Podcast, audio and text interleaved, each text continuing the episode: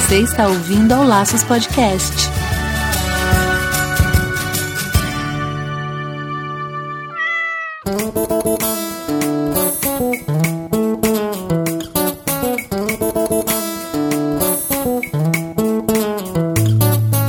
Olá, pessoal, sejam todos bem-vindos ao Laços Podcast número 54. Eu sou o Wendy Vitar. E eu sou a Marina Arinelli e é aqui no Laços que a gente vai falar tudo sobre o seu animal. E hoje a gente vai falar sobre um assunto bem específico que eu nem imaginava que existia tanto cuidado assim. É, pessoa ignorante, né, gente? A ignorância de uma pessoa pode surpreendê-los.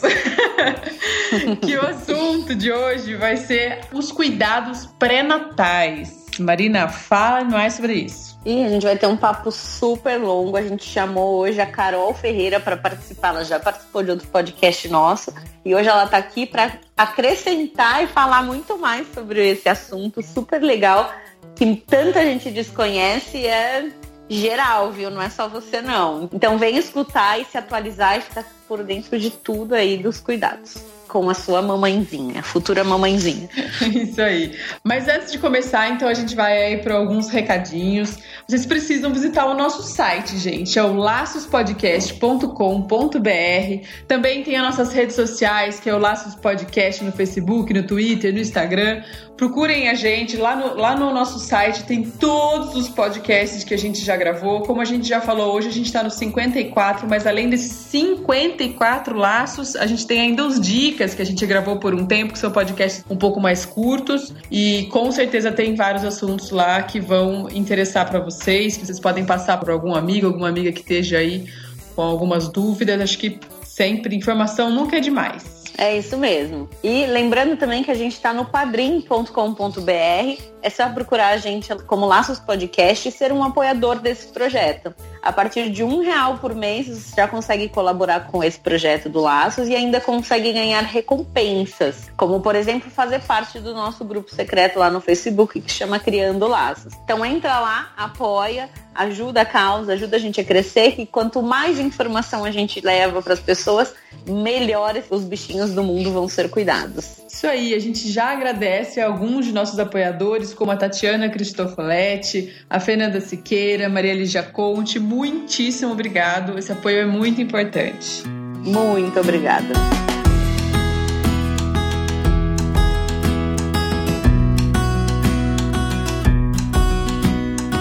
Então vamos agora, nosso assunto principal de hoje, com a nossa super convidada que está voltando aqui para o Laços Podcasts, a Carol Ferreira. Muito bem-vinda mais uma vez. Obrigada. Bem-vinda. Pelo... Obrigada, adorei participar da outra vez. É um prazer participar novamente. Fala um pouquinho de você, Carol, caso alguém não tenha escutado o nosso último podcast com você. Eu sou veterinária já faz 17 anos. Eu me especializei em felinos e atualmente trabalho é, no Hospital Veterinário Cão Bernardo, aqui na região do ABC Paulista. Eu sou líder da equipe médica de lá e é isso. E, e ah, só isso, legal. né?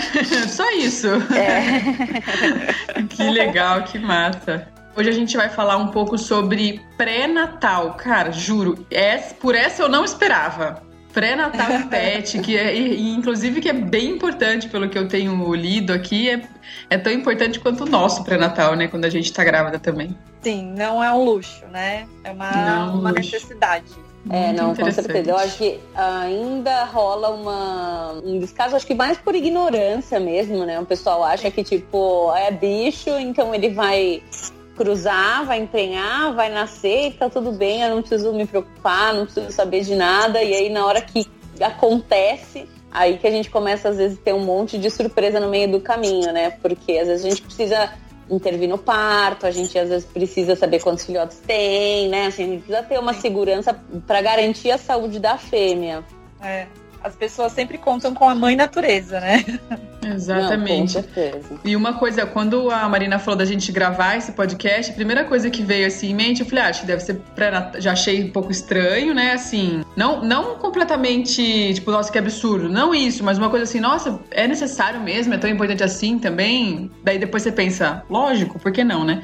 Mas a primeira coisa que veio na minha cabeça foi assim, que seria uma coisa mais talvez usada para quem trabalha com, com produção, né? Para quem trabalha com venda de, de pet e tal. E eu fui comentar com uma amiga minha, eu falei, ah, a gente vai gravar e tal, um podcast agora sobre esse assunto, tudo sobre pré-natal em pet. Ela falou, ah, mas acho que isso é mais para quem trabalha assim com um canil, né? Eu falei, ah, então eu não sou a única ignorante. Ela cai naquele assunto novamente do, dos exames, né? Que seja lá em qualquer situação, bacana fazer o acompanhamento do seu pet, mas num período delicado como esse, aí tem que redobrar mesmo, né? O cuidado. É, aproveitando assim, realmente, isso que a que a Carol falou em relação aos exames, né? Nessa hora tão crítica, é super importante a gente fazer. E vale lembrar que assim, a gestação deles é bem mais curta que a nossa, gira em torno de dois meses, né? Às vezes um pouquinho mais, um pouquinho menos, mas em torno de 60 dias. Então, assim, não vai ser um pré-natal como de mulher, que vai demorar nove meses, que você tem que ficar fazendo exames, né? Diretos ou muito rotineiros. Normalmente, assim, fazendo alguns exames específicos, a gente consegue ter um acompanhamento bem legal da mãe dos bebês e, e ficar bem tranquilo tranquilo, né? Exatamente. O pré-natal, é, na Amazônia de minha ignorância, que me ajudem, o pré-natal é assim, ele é feito depois que você chama pré-natal, depois que você já sabe que já está prenha, né? Isso. E existe também, existe também um, um preparo que é interessante fazer, importante fazer, antes de engravidar o animalzinho, né? Pra saber se pode, se é a melhor época, enfim, né? Pra saber se é saudável para, né? Sim, aí tem também o fator limitante da idade para procriação, né? Tem uma idade limite também. Entendi. É, eu acho que assim, quando a gente fala de pré-natal, talvez seja legal a gente dividir em dois casos bem distintos. Por exemplo, um eu acho que é hum. quando eu tenho a intenção de criar minha fêmea, né? Então, seja uhum. ela cão ou gato, então eu tenho a intenção ah, não, eu tô pegando um, sei lá, um filhote de qualquer coisa. Vai, vou, vou, jogar pra, pro meu cachorro, que eu puxo o saco dele. Vou, então, vou, tô, vou pegar uma fêmea de Rottweiler e vou começar a criar, e eu quero começar a produzir Rottweiler, e isso é uma coisa. Outra coisa é quando uhum. a gente se depara também com animais que a gente resgatou que já vem prenha, né? Então, às vezes, um cachorro, ah, um gato sim. que vem de rua, que não foi intencional você ter aquela cria, mas você também tem que saber lidar com isso, né?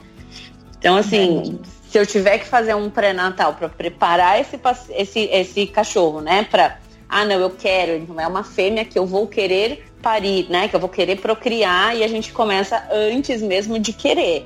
Né? Então, assim, ah, vamos preparar sempre com a vacinação em ordem, vermifugação em ordem, né? O animal super bem, às vezes exames prévios, até ultrassonografia, não sei o que, que você costuma indicar, Carol, assim, para para prévio, que na verdade eu não atendo muito canil, assim, muito procria procriadores eu não atendo muito. É, eu, eu vivo a, uma terceira situação também, né? Que é aquela que a pessoa tem um, um machinho, uma fêmea em casa e acontece de forma acidental, né? Sim, eu acho que é o que mais acontece, né? É, é, essa, essa situação já prevista, para mim, não é tanto rotina, né? Então, de você fazer aquele preparo e tudo mais. Geralmente as pessoas percebem que tem algo errado e às vezes a gente já está no terço final da gestação. E quando já não tá para parir, né? Sim. Exatamente. É, não, tem, a gente tem que realmente tomar, tomar bastante cuidado quando tem. Né? Por isso, quando eu não tenho a intenção, a castração acaba sendo o melhor, melhor caminho, né? Agora, eu tenho uma, assim, pensando na fêmea que eu quero procriar. Então, ah, eu vou querer normalmente é manter esse animal mais saudável possível, optar entre o terceiro, né? A partir do terceiro cio de colocar para cruzar, para que ela tenha uma maturidade corporal, né? Tanto na parte uhum. de ovário, tudo e aí depois seguir certinho o acompanhamento aí com o seu veterinário, né? Como é que você costuma, principalmente falando de gatos, assim, quando você tem uma gata que acaba cruzando, seja intencionalmente ou não, como é que você indica o acompanhamento? Como é que normalmente você faz? Ah, eu peço exames hematológicos no básico, né, pra gente ver se tá tudo ok. Aí depende, né? Geralmente eu peço exame ultrassonográfico final da gestação, a gente faz o radiográfico. A gente vê o ultrassonográfico para a gente ver se os fetos estão viáveis, né? Uhum. E o radiográfico para a gente ver, tentar contar aí, né? Sempre lembrando que é sempre estimado o número de, de filhotinhos, né? A gente nunca pode afirmar. Então, a gente às vezes tem situações que a gente causa uma ansiedade no tutor. Contamos quatro crânios e colunas, a gente abre, ou é menos, ou é mais, né? Isso pode acontecer. É, não, isso com certeza, que as pessoas ficam na ansiedade, né, de saber, mas acho que é importante a gente, a gente fazer, então, por exemplo, uma prenhez, né, como ela falou, então faz o exame de sangue básico, ver se esse animal tá ok, se precisa de alguma suplementação e, se, e Daí o próximo passo seria fazer a ultrassom para ver se os fetos estão vivos, estão bem, né? Se está todo uhum. mundo com o coração batendo, só que no ultrassom a gente não consegue ter uma contagem, uma contagem certinha, né? Porque... Acho que um dos, dos motivos para fazer o, o, o, ultrassom é para ver também se não tem um monte, né? Porque gata, por exemplo, pode ter até o quê? 12 filhotes, mais ou menos? É, é, é um pouco mais raro, mas eu já tive uhum. própria de ter uma fêmea que deu 10 filhotes, né? Então... Nossa. Nossa. Cara de gato é muita coisa, né? É que não se resume, né, o acompanhamento de pré-natal. Você mencionou a, a, questão da suplementação, né? O uhum. pré-natal não se resume só em exames. Ele se resume também em você passar por uma ração de filhotes, que tem um aporte maior de cálcio, para a gente evitar a temida eclâmpsia, né? Que é uma alteração que ocorre pós-parto. O que, que é essa eclâmpsia? É uma alteração na falta de suplementação de cálcio pode dar hum. diversas alterações no pós-parto para a fêmea, que pode, numa situação bem agravada, que não for socorrida, pode levar a óbito. Uhum. Então, é muito importante esse acompanhamento de você realmente passar para o tutor também essa questão da alimentação. Né? Passando por super prêmio ou mudando a ração que ele come para de filhote, já seria o suficiente. Ah, entendi. Já para não ter essa, esse para não diminuir esse risco, vamos dizer. Isso, isso. É, o pré-parto, na verdade, a gente vai olhar tanto, tanto para a fêmea, de saber quantos filhotes, eles estão bem, tudo, né? Pra uhum. gente preparar para o momento de parto e pós-parto. Porque se a gente for pensar no pós-parto, além da eclâmpsia que pode acontecer, tem, a gente tem que ter uma fêmea bem nutrida para poder nutrir bem os filhotes para eles crescerem bem, né? Então, assim, uma fêmea que passa uma uma gestação mal nutrida ou com mau suporte, ela provavelmente vai ter um, um assim, né, uns filhotes menores, pode Sim. ter uma desnutrição nos filhotes, má formação nos filhotes, ou muita dificuldade para parir. Então, assim, é importante que ela seja acompanhada mesmo para que a gente consiga ter uma, uma saúde tanto dela quanto dos bebês quando eles quando parir, né? Quando eles chegarem. E, e lembrando que algumas raças em específico, elas já têm uma tendência maior à cesárea. Né? Então, isso também é uma conversa bacana. Eu, eu acho que a orientação pré-natal começa desde se a pessoa vai fazer algo previsto, né, planejado, é, uhum. o acompanhamento desde antes dela cruzar, né? É, isso eu acho legal a gente refor é, reforçar, porque assim, tem muita gente que tem a intenção, às vezes, de fazer um criador, né? Um canil, uma criação, e a pessoa meio que vai na assim, sei lá, instintivamente meio que deixa tudo acontecer, sabe? É, e aí que a gente começa a ter aquele monte de problemas, às vezes, de, de vai, né, assim, nasce um monte de filhote, morre, depois cruza pai com filhas, começa a ter aqueles problemas de canil meio que, né, que não liga direito para as coisas. E acho que se você quer começar, então que você comece direito, né? Então, assim, é, vai ter... Busca informação. Exatamente, né? busca informação, faz o pré-natal, faz pelo menos um ultrassom, um exame radiográfico, para você preparar, porque sempre rola, assim, quando, quando eu vejo que a pessoa não quer fazer exame, às vezes entra em trabalho de parto, beleza, a fêmea pare normal, só que aí depois, por exemplo, nasceu quatro. Daí ele fala, ah, não sei, tá em casa, né? A pessoa tá em casa, a gente acompanha a distância. Ah, nasceu quatro, agora eu não sei se tem mais. Ah, agora será que tem? Ah, agora dá uma contração. Agora será que isso é? Será que isso não é?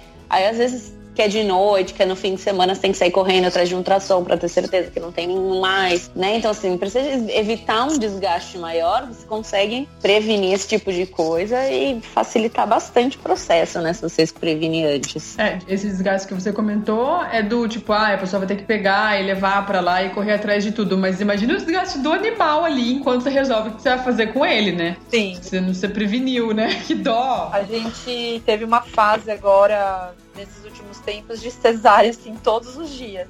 né? Então, e nas mais diversas situações, né? Aqui não sabia, como a gente mencionou, não sabia que estava prenhe, aqui planejou e mesmo assim não deu certo, porque não teve um acompanhamento. Ixi, foi planejado, mas não fez nenhum tipo de exame, não escolheu nenhum machinho que ia cruzar.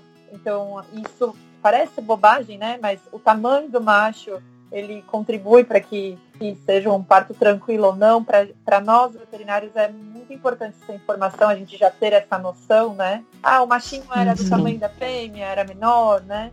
Para a gente é importante também. É, então, porque senão vão vir filhotes muito maiores e aí na hora do parto não vai passar, vai... né?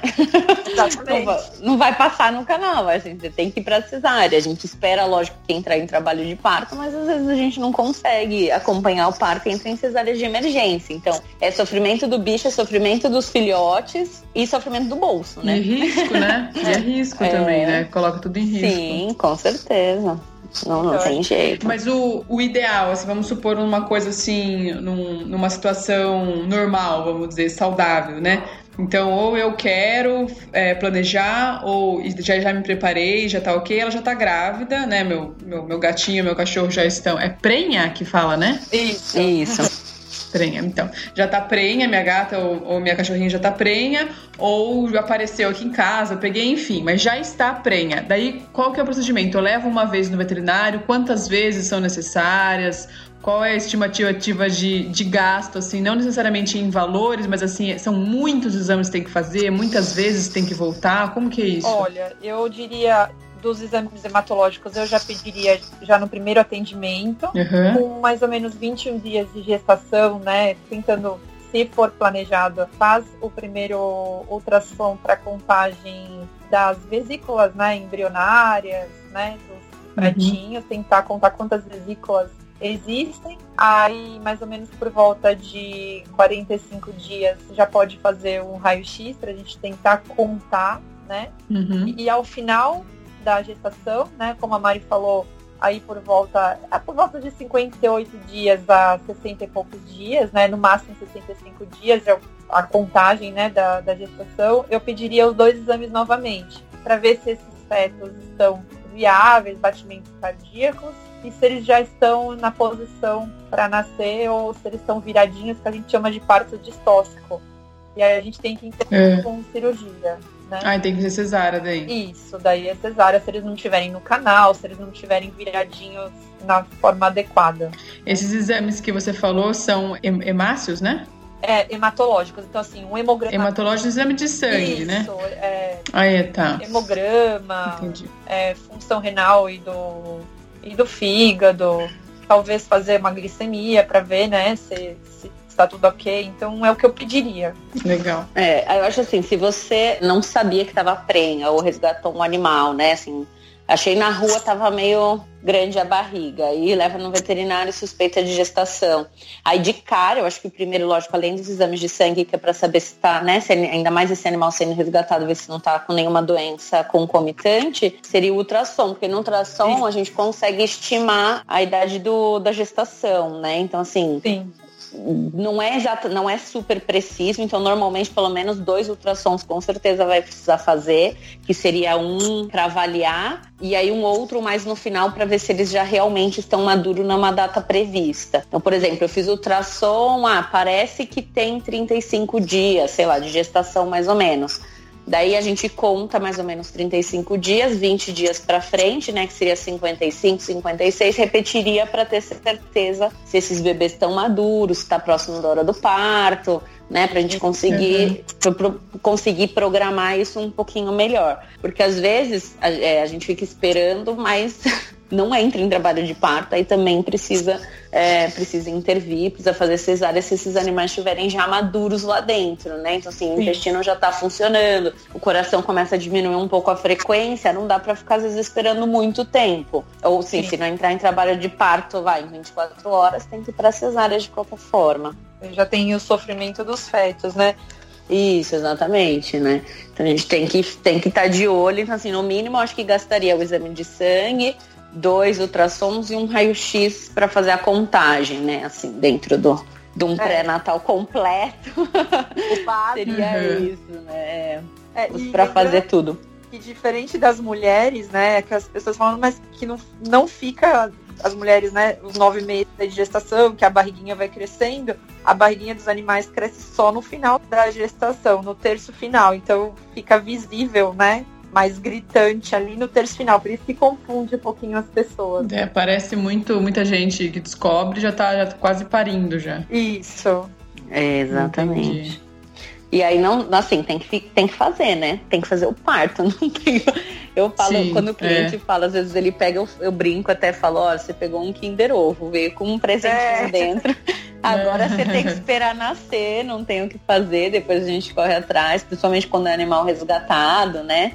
E aí tem, uhum. que, tem que fazer. Agora, também tem uma, uma opção, às vezes, que nem ela falou nessa, nesse caso de cruzar sem querer, você tem o macho e a fêmea em casa e cruza, se você não quiser, ou por exemplo, escapou na rua e cruzou com um animal muito maior, que já aconteceu né, várias vezes com alguns clientes meus, aí você tem um prazo também para castrar para evitar essa gestação. Normalmente eu recomendo que você castre depois do, da cruza, né, em até uma semana, dez dias, para você evitar que esses filhotes se desenvolvam, implantem, façam um aborto. Então, se você castrar precocemente, você evita a gestação. Não chega a ser um aborto, então. Se nesse caso, nesse período que você falou. Não, porque eles ainda vão estar tá se implantando, né? Então você não tem feto, você não tem embrião. Não tem a formação ainda. Isso, é. Você ah, não tem a ah, formação do, do nenê, né? Então você não tem a formação do uhum. filhote. Então, dentro desse prazo, você consegue castrar se for indesejado. Agora, você comeu bola, tipo, ah, cruzou. Teve uma vez uma história muito engraçada. Uma moça ela me é. procurou dizendo que achava que a cadela tinha cruzado. E aí ela veio para mim, eu falei: "Tá, mas quanto tempo faz que cruzou?" "Não, eu acho que faz uns 15 dias." Falei: "Olha, tá meio grande essa barriga para 15 dias, né?" E assim, ela era uma fêmea, uma poodle, e aí palpando eu não conseguia delimitar bem os filhotes. Eu falei, olha, não parece ser bem 15 dias, mas vamos pedir um ultrassom para descartar a hipótese, né? Porque uhum. se, se tiver muito inicial útero muito pequenininho, não tiver formação de, né, de embrião, nada, a gente pode castrar. Aí quando a gente fez ultrassom, tipo, tava em trabalho de parto. Nossa. Jura? A mulher acho que perdeu Deus. um pouco a noção do tempo. Aí eu falei, então, ó. Só um pouco. Os bebês, falei, os bebês estão nascendo, é melhor a gente esperar. Daí ela ficou até comigo na clínica, mas eu cruzou com um animal muito maior que ela, era uma poodle pequenininha, o filhote era gigantesco, no fim a gente conseguiu fazer o parto normal mesmo, acabou nascendo mas com auxílio, uhum. porque sozinha ela não ia conseguir parir mesmo. Então, Ai, tadinha. então assim, a gente precisa meio que contar que nessa rotina louca que a gente tá vivendo, né? As pessoas esquecem também de anotar quando que foi o cio, se escapou ou não. A gente tem que meio que anotar, porque às vezes a gente acha que faz 10 dias e já faz 60, né? Então, pois é, é preocupante. É, eu já tive histórias bem absurdas assim também. Conta alguma pra gente. Ah, já tive uma paciente que ela foi pro banho tosa é. e deixaram um machinho, a, a feminha tava no cio e deixaram o machinho junto uma na gaiolinha do outro. E eles, eles, cruzaram pela gaiolinha. Meu Deus. Tipo, mais um em cada engradado e, e eles conseguiram? Conseguiram. Eles ficaram presos. Ficaram presos e eles conseguiram. Não acredito. e aí, assim, eu tô imaginando a cena das pessoas chegar e olhar isso, desespero.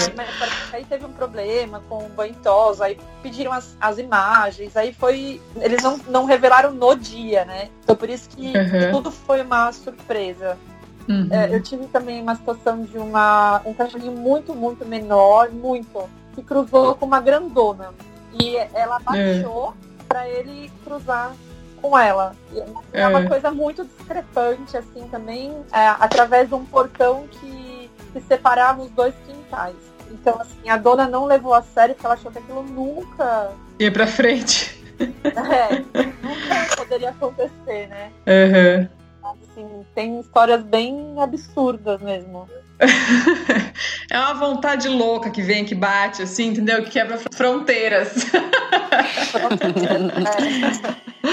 é, eu acho que assim, ó, é muito louco, mas acho que vale a gente lembrar também que é, isso é totalmente instintivo, né? É Sim. totalmente causado pela presença do hormônio. Então os animais eles cruzam para se procriar, porque eu já tive uma história também assim, que o cara tinha um, uma cadelinha toda frufru e ela escapou na rua e cruzou tipo com aquele vira-lata preto do pelo duro, sabe? Aí o cara exatamente, o cara ficou enfurecido. A mulher falou: "Ai, não acredito, cruzou". O cara tipo entrou dentro da casa para pegar uma faca para pra em cima do cachorro. Ai, a, a, a é muita ignorância, é, né? Eu falei, gente, mas é instintivo, foi sua cadela que escapou, não foi ele que entrou na sua casa, né? E aí no eu fim. Não, se fosse. É, mas mesmo assim, é. graças a Deus o cachorro conseguiu sumir, a mulher me ligou desesperada, porque eles tinham a intenção de cruzar ela um dia, mas como aconteceu aquilo, eles não sabiam exatamente o que fazer. Uhum. E aí, no fim, a gente acabou castrando ela, porque, né, no fim, Deu eles tempo. não queriam aquele cara. É, porque ela me ligou no dia. Então, assim, logo é. em seguida, na mesma semana, a gente acabou, fez os exames, castrou, e aí, no fim, deu tudo certo. Mas, assim, lembrem, gente, que isso é totalmente instintivo, que é, né, eles fazem para procriar, para perpetuar a espécie. Então, é aquele período onde a cadela vai estar tá loucona mesmo, o macho fica insuportável no portão, fazendo xixi né, indo atrás. Então a gente tem que ter um pouco de paciência. Se quiser prevenir isso, castra. Agora, se tiver intenção de cruzar, aguenta um pouquinho, que vai ser assim todo o cio, né? Sim.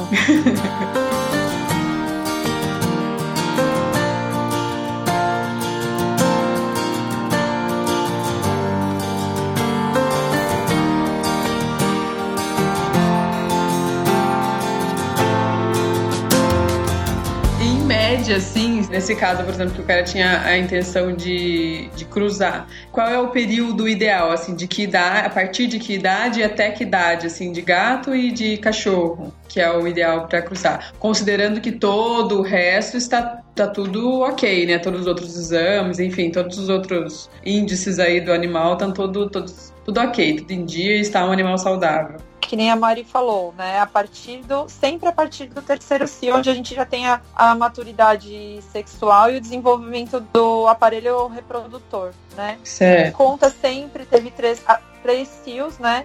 Tomando cuidado que algumas fêmeas elas podem ter o chamado cio silencioso. Essas vão ser um pouquinho mais difíceis de detectar daquela forma clássica, né? Uhum. Mas até que idade daí? Olha, o primeiro cio ocorre a gente sempre conta que a partir dos seis meses de, de idade, mas isso pode variar de animal para animal. Então, por isso que eu falo que é a partir do terceiro cio, porque tem animalzinho que entra aos oito meses, é normal, a partir de um ano, é normal, depende, né? A gente tem, por isso que é importante voltar lá no início, falar de todo o acompanhamento sempre do animal, né, junto ao médico veterinário, para a gente poder detectar isso. Mas até os, até os seis meses, você falou? O primeiro cio é a partir dos seis meses normalmente. Ah, sim. Não, então, mas assim, até, até que idade pode procriar o, o animalzinho? Até que idade é, é saudável que, que continue procriando, continue engravidando? 5, 6 anos. Ah, tá. Para raças pequenas, de 5 a 6. Já na, nas raças grandes, até 5 anos. Porque eles envelhecem Entendi. um pouquinho mais que os pequenininhos, né? Mais rapidamente. Entendi. Agora, sabe que você falou isso, acabou me surgindo uma dúvida. Como é que você segura o cio da gata quando você quer, por exemplo, eu tenho uma conhecida que ela cruza persa, né? Uma, uma, uma menina que eu conheço, mas eu nunca cheguei a perguntar isso pra, pra ela. Porque normalmente também não é indicado que a fêmea entregue no primeiro cio também de gato, né? Porque eles também, normalmente eles entram mais cedo ainda, às vezes em torno de cinco meses já tá entrando no cio. Como que você recomenda para segurar isso? Porque gato é complicado, né? Eles entram no cio um atrás do outro.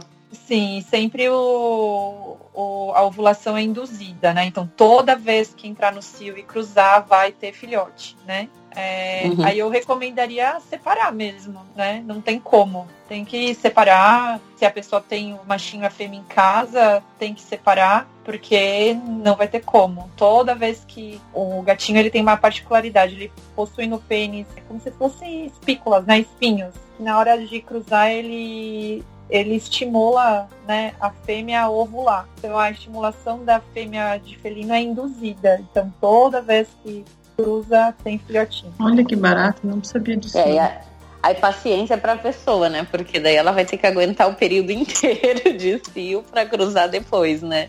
Exatamente. É, gente, é. Vamos, vamos adotar, né? Mais fácil. Tem um monte de bicho pronto por aí, já nascido. Meu cachorro, ele é filho de, de inseminação. É. Ai, que barato. É. E ele, eu não sei se coincidência ou não, até procurei entender um pouquinho, né, a, a respeito. Um dos filhotinhos da, da mãe dele nasceu com uma má formação, né? Eu acho que justamente porque foi uma. Não era uma, um canil, né? Não, não adquiri ele de um canil, foi um cliente que quis inseminar a feminha porque queria um filhote e no final nasceram cinco, né? Então é. foi algo assim também não muito planejado, não muito. Ele se arrepende, né? Porque foi tudo meio no susto também. Uhum. Então ocorreu essa essa triste história aí no meio de algo que ele planejou. Dá uma formação aí. Mas a, mas a mãezinha ficou bem. Ficou bem, é, ela ficou bem, mas nasceu esse filhotinho que a gente acredita que por não ter escolhido, né? Ah, é, é toda tá. uma responsabilidade aí na, na reprodução, né? Sim. Como a Mari é. falou, né? Talvez essa, essa coisa de consanguinidade, de você escolher ver a, a, o histórico de doenças congênitas, né? Quando é, é planejado, gente... tem que levar em conta, né?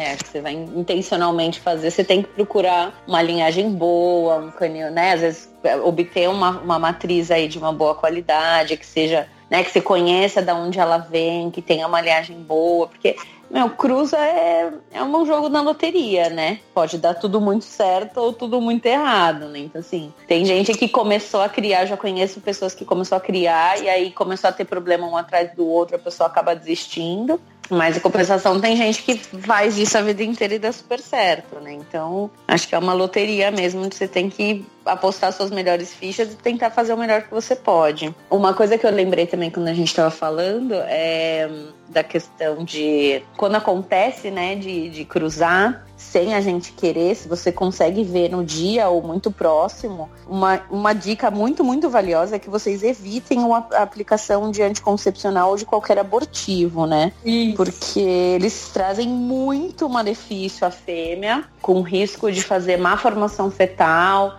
ou problema no parto, ou, ou nascimento precoce, que acaba sendo um aborto, né? Além de, de causar, assim, poder causar infecção uterina, a fêmea, a fêmea acaba correndo risco mesmo de vida, assim, quando Isso. aplica. E algumas casas de ração, assim, o pessoal acaba indicando, né? Pelo menos aqui no interior, às vezes acontece, ai, ah, cruzou e aí eu apliquei o anticoncepcional abortivo e tá tudo bem, mas não tá tudo bem. Não é o anticoncepcional que, que faz isso, é nesse caso. Não, o Depois de ter cruzado. O anticoncepcional por si só não é indicado porque ele realmente propicia essas alterações que a, que a Mari falou, né? De infecção uterina, com certeza, ou ah, tá. tumor de mama, com certeza em algum momento vai aparecer. Né? Pode não ser imediato, mas pode ser tardio. Então não é indicado. Uhum. Não quer que tenha filhote, tá. Certo. É, eu tive tive um, um, cliente um tempo atrás, ele foi até um aluno de um curso que eu estava dando, e a mãe dele aplicou um anticoncepcional na gata. Ela viu cruzando, daí ela falou: ah, não, não vou ter, não vou castrar agora, e aplicou por indicação de um balconista. E um dos filhotes, na, na verdade, nasceu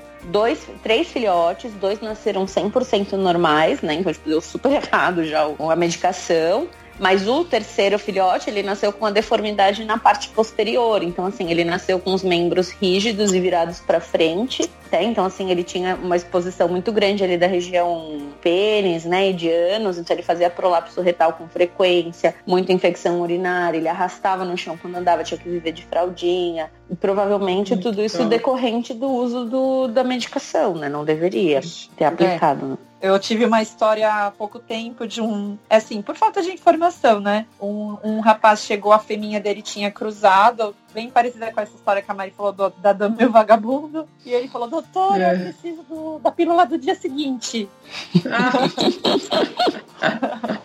gente, mas eu já, eu já tive gente que deu pílula do dia seguinte de verdade. Deu de verdade. Jura? De gente? De gente, de gente. Ah, meu, aí já não tá muito se preocupando com o animal, né? Vamos combinar, né? Mas assim, é falta de informação mesmo, assim, você vê que as pessoas por não, não fazerem, né, não, não estarem habituadas Ideia. a levar o seu, seu animal numa consulta, de ter esse acompanhamento, de se interessar, às vezes tem essas ideias loucas. É. Pois é, ideias loucas mesmo. Que coloca a vida do animal em risco, né? Ou ele tem algum problema e daí ficar. Ai, credo. É, a gente acaba, na verdade, transformando assim. O que a gente faz, a gente acaba transformando para eles, né? Então, assim, ah, se eu posso tomar, por que, que ele não pode tomar, né? Normalmente as pessoas é. acabam pensando.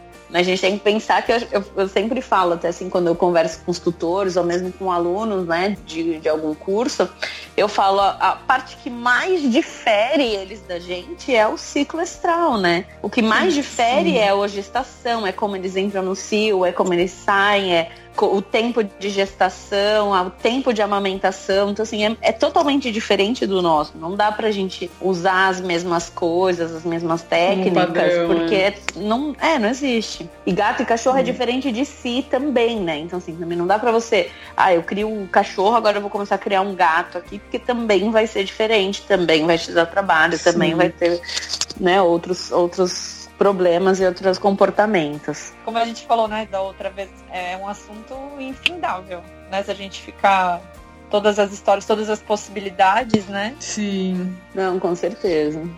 Eu queria só, só aproveitar, porque a gente está falando sobre essa parte, né, tão de, de de pré-natal, eu queria aproveitar e falar um pouquinho, bem, bem rapidinho, assim, depois a gente pode até fazer um programa mais profundo, se for o caso. Mas assim, a é. gente tá falando muito desse cuidado prévio, né? Então, assim, previamente a gente realmente tem que se pegou prenha, descobriu que tá prenha, ou quis emprenhar né, o seu bichinho, então você já sabe todo, tudo que você tem que fazer. Mas assim, só focar um pouquinho na parte do parto e do, do pós-parto, na amamentação, que assim, no parto, ah, tem uma galera que gosta de pôr muito a mão, né?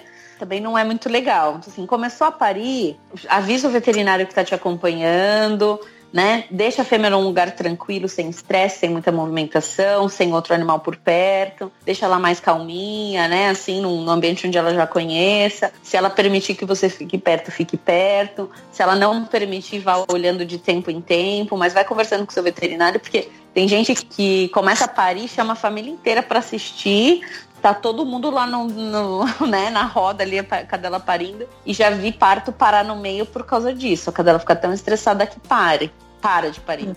né, interrompe é, Geralmente parto. elas procuram um cantinho, assim, escondidinho, né? É, geralmente à noite, é de madrugada, né, que elas já, já fazem uhum. isso pra, acho que, né, é, já é de madrugada, mais, mais é. sossegado. Uhum. E a Mari falou do parto natural, né, mas na cesárea há uma particularidade também. Diferente dos seres humanos, como elas não têm a liberação hormonal, né, aquela explosão hormonal no momento do parto, pode ocorrer uma dificuldade da fêmea na né, pós-cesárea em, em, em, reconhecer os filhotes como seus, né? Então também é uhum. é importante esse acompanhamento do médico veterinário para ajudar, né? Não, com, com certeza. Até porque a maioria das cesáreas além de não ter explosão hormonal, elas são sedadas completamente também, né?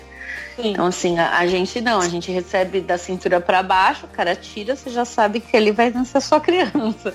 É, ela, ela tipo, acorda, ela... tem um monte de filho lá. O que, que é esse monte de pentelho aqui? É, umas cinco crianças, é. né? Grudando na teta é. dela, ela desesperada. É bem isso mesmo.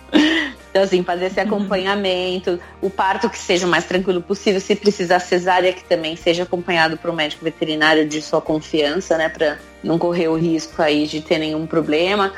E aí no pós-parto, a amamentação, normalmente elas são super intuitivas, né? Então assim, a fêmea ela costuma acolher bem os seus filhotes e limpá-los e cuidar deles, mas algumas não. Então também ficar atento aos sinais de que se ela não for aceitar o filhote, se ela começou a morder, começar a querer cavar os filhotes, enterrar.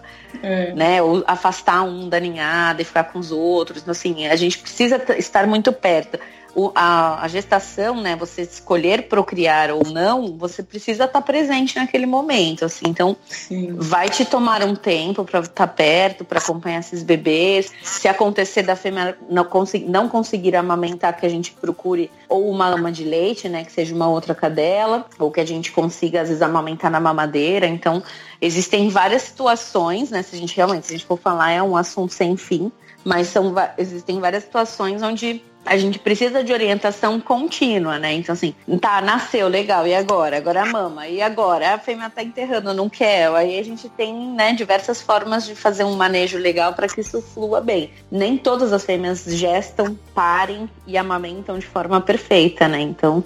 Uhum. É. Por que, que tem tanto caso de cadelinha, pelo menos eu, eu escuto bastante, de ter comidos com filhotinhos? Então, pode ser ou uma alteração comportamental, ou dizem, né? Por conta de hormônios mesmo, assim. É, eu, eu não, é. não posso afirmar, mas dizem também que ela pode pressentir que algum filhote pode ter alguma, alguma alteração. Alguma deficiência, alguma coisa, é isso que eu já ouvi falar também. Eu não, não, é. não posso te afirmar com, né? É que a gente nem, nem existe, né? afirmação científica sobre isso, mas assim, acho Acho que isso é uma questão e a questão também às vezes tem, assim, assim como existem mulheres que não são boas mães, existem cadelas que não são boas mães também, né? Então assim, existe, não tem como. Eu tive uma vez uma fêmea que pariu nove filhotes e assim, ela tolerava estar tá lá com eles, mas não era mãezona, não, sabe? A hora que ela tinha oportunidade, ela vazava fora. Deixava os uhum. filhos lá, se o cara, se o dono não estivesse perto e segurando e sempre do lado, né? Assim, ela ficava muito ligada ao dono, mas aos filhotes ela não ligava muito. Tanto que depois ele optou em castrar, falou, não, chega, não vou. Ela Acho não, que não é uma coisa que ela tá afim. Ela não serve para é. isso, exatamente. Então, assim, eu, Existem também as características de cada indivíduo, né? Então a gente tem que permitir. Sim. Tanto que a gente vê, quando eu também estava dando uma lida antes de gravar o podcast, a gente vê muita coisa de, de amamentação interespécie, adoção, né? Então, assim, uma cadela adota filhote de outros, ou a ah, gatinha. Eu já uma coisa dessa. É muito legal, não é? Eu morei num lugar com bem poucos recursos, onde a gente achou uma ninhada de, de gatinhos no lixo da clínica jogaram lá. Nossa. E coincidentemente a gente tinha resgatado uma fêmea é, de cadelinha com três filhotes e a cadelinha adotou todo mundo. Olha só. Você nasceu para isso. É, então foram gatinhos e cachorrinhos ali mamando ela deu conta de todo mundo. Que barato. É, e é muito legal, porque assim, tem um instinto materno maravilhoso. Às vezes até a cadela castrada ou a gata castrada produz leite depois, né? Por conta da sucção da teta, né? Aí você começa a ter a sucção do, do teto e aí começa a fazer a liberação hormonal e aí isso vira um ciclo e, e acaba amamentando. Então, assim, quem tem instinto tem instinto, não tem jeito, né? E quem não tem, não dá para forçar. Exatamente.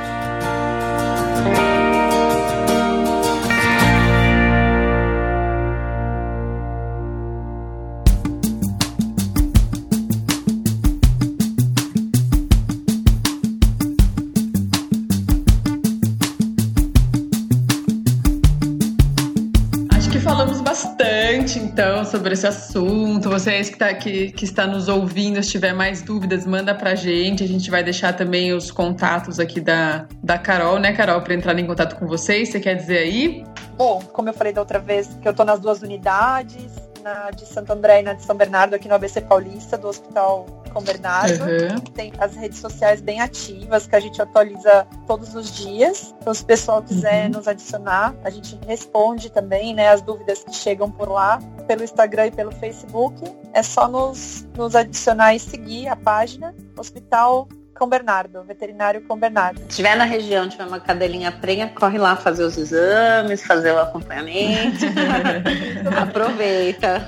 Nós somos 24 horas, exames 24 horas, é só nos procurar. Isso aí é uma coisa muito importante, como a gente falou aqui, né, no, no nosso bate-papo aqui, não só pela saúde, né, do, do, seu animalzinho aí, da sua mãezinha, né, seja gata, seja cachorrinho, também pela saúde dos filhotes, que, né, que como a gente também falou sobre isso, pode vir com alguma deficiência séria, que depois, no mínimo, além da tristeza e de, de todo ruim para o animal, no mínimo vai te dar aí muito gasto também, né? Então, pensando que seja só no financeiro, o melhor é sempre prevenir. Sim. E pensando na saúde do animal, com certeza o melhor é sempre prevenir, né? Isso mesmo.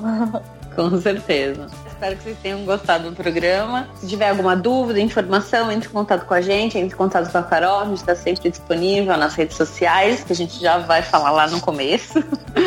Um beijo e até o próximo programa. Beijão. Um beijo, pessoal. Tchau, tchau.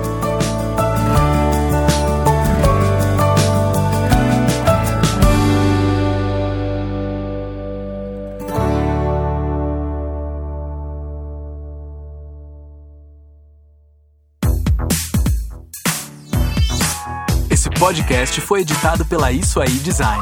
Tudo isso é forma com função. É design estratégico. É isso aí.